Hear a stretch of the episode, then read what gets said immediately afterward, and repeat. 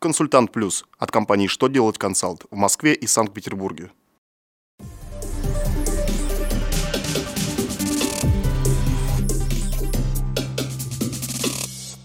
Добрый день! Для вас работает служба информации телеканала «Что делать ТВ».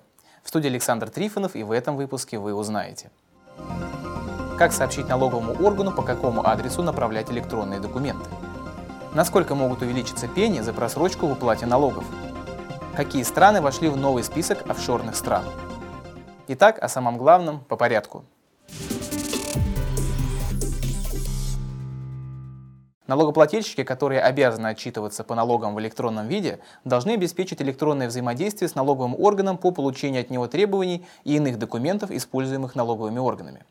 Федеральная налоговая служба России определила порядок информационного взаимодействия при направлении налогоплательщикам в налоговый орган уведомления о получателе документов и электронный формат такого уведомления.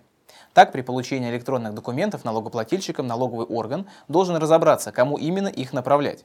То есть, если от налогоплательщика получено уведомление о получателе документов и оно актуально, документы будут направлены тем лицам, которые указаны в уведомлении. Если же налоговый орган не найдет такое уведомление, то электронные документы будут направлены в адрес отправителя последнего документа, представленного в налоговый орган. Правительство Российской Федерации внесло на рассмотрение Госдумы законопроект с предложением увеличить пени за несвоевременно уплаченные налоги. Напомню, что действующая процентная ставка пени для юридических и физических лиц равна 1,03 ставке рефинансирования Банка России.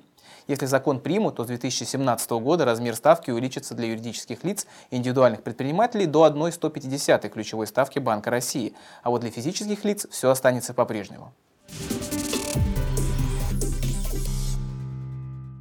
Утвержден перечень офшорных государств на 2017 год. В нем 109 стран и 19 территорий вместо существующих сейчас 111 стран и 22 территорий. Так, в частности, в списке больше не значится Аруба, Бермуды, Грузия, Каймановы острова, Маврикий, Эстония, но зато есть Южная Корея. Напомним, что перечень пересматривается Федеральной налоговой службой России ежегодно с учетом изменения международной нормативно-правовой базы и практики обмена налоговой информацией с конкретными странами и территориями. Его используют для возложения обязанностей по уплате в России налога с прибыли иностранных компаний, контролируемых российскими налогоплательщиками и зарегистрированных в соответствующих юрисдикциях. На этом у меня вся информация. Я благодарю вас за внимание и до новых встреч.